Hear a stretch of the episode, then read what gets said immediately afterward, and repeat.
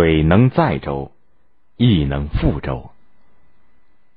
公元六四四年，也就是贞观十八年，唐太宗和被立为太子不久的李治有过一次谈话。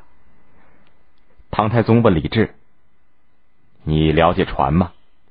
李治老实的回答说：“不了解。”唐太宗说：“船好比君主帝王，水好比黎民百姓。水能使船漂浮运行，也能把船打翻。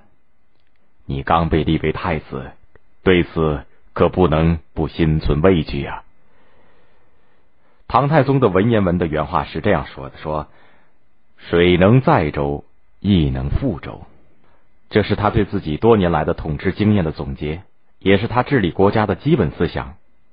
这话对后世的一些开明君主和政治家们有不小的影响，成了一句政治名言。但太宗到了晚年，特别是当魏征等大臣相继去世以后，也就逐渐变得专断起来。他听不进大臣们的忠告和劝谏，其中最明显的就是发动对高丽的战争。从隋朝的时候起，我国东北边境的问题就没有能够解决。到李世民执政的时候，朝鲜半岛上有高丽、百济、新罗三个国家。以前因为西北地区战争不断，唐太宗顾不上东北。到公元六四二年，高丽国东部的大人盖苏文把国王高建武和一百多个大臣都杀掉了。唐太宗便以此为理由，准备跨海东征高丽。褚遂良等大臣再三劝告说：“辽东路途远，运粮也困难，高丽人又善于守城，攻打很不容易。”有的说：“战争如果久拖不决，国家的安危就很难说了。”可是太宗不但不听，反而决定御驾亲征。听到这个消息，已经退休多年的尉迟恭也赶来劝说。他认为边境小国根本不用李世民亲征。相反，他担心唐太宗一旦亲征，京都空虚，会发生意外的事变。可是唐太宗却看着他说：“以前打仗你总跟我在一起，这次也随我一起出征。”尉迟恭推说自己年纪已经大了，唐太宗却说：“当年廉颇年纪也大了，仍然上战场杀敌。这次你就当一名马军总管，负责指挥好了。”结果，尉迟恭不仅没有说服李世民，自己也被拖上了战场。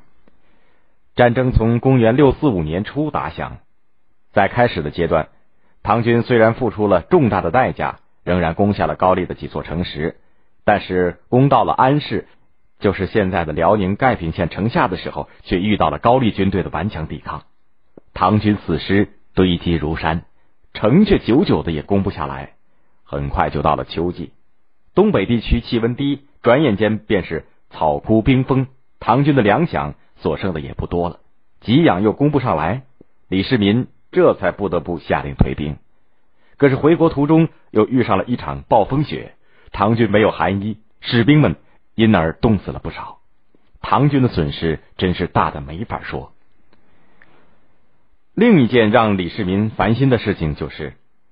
他的儿子们也在明争暗斗的争夺皇位的继承权。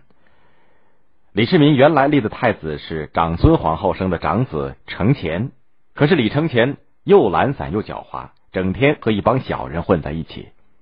唐太宗给他请的老师，不是被他气死了，就是被他气跑了。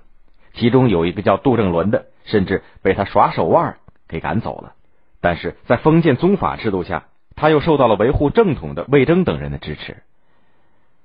唐太宗宠爱的是长孙皇后生的第二个儿子魏王李泰。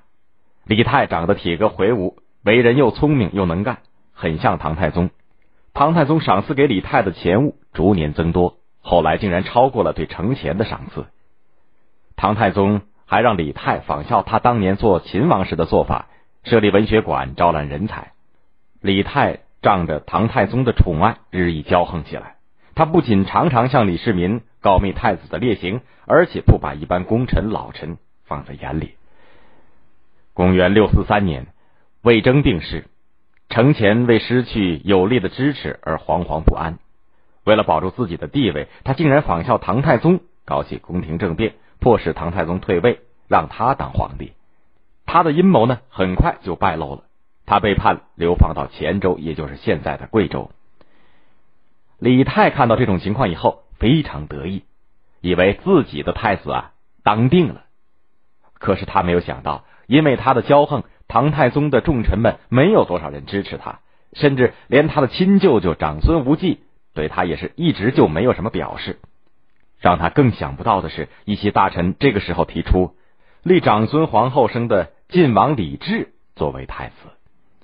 李泰知道以后就急了，他跑到唐太宗面前去表白，说唐太宗一直要立他为太子，这是给他的再生之恩。现在有人提出要立晋王为太子，他和晋王是手足兄弟，他自己有一个儿子，他愿意保证将来他死的时候把儿子杀了，再把皇位传给晋王。唐太宗是何等聪明的人，李泰的这些蠢话反而让他的头脑清醒了，他觉得。以后要是让李泰当皇帝，程潜、李治等皇子的性命难保。但是呢，让李治当皇帝，他虽然没有什么才干，但是心底仁厚。程潜、李泰等人呢，就不会有生命安全了。唐太宗十分不愿意看到他的儿子们重演他们兄弟的悲剧。在长孙无忌等人的支持下，他终于立了当时只有十六岁的李治作为太子。为了让李治成为一个能够守业的好皇帝，唐太宗不仅为太子请了名师，自己还常常到太子的东宫去，亲自对李治进行为君之道的教育。水能载舟，亦能覆舟的话，就是他在对李治进行教育的时候说的。此外，他还写了《帝范》十二篇作为教材，让李治系统的了解、接受他多年来积累的统治经验。他还处心积虑的要为李治留下一个比较好的统治基础，为此不惜重开与高丽的战争。公元六四九年，也就是贞观二十二年，唐太宗因为服食仙丹不治身亡，终年五十二岁。太子李治遵遗诏，在太宗陵前即皇帝位。这位生性懦弱、被认为不大有魄力的新皇帝登基以后做的第一件重大决定便是。停止对高丽的辽东之役，老百姓们终于避免了又一场灾难。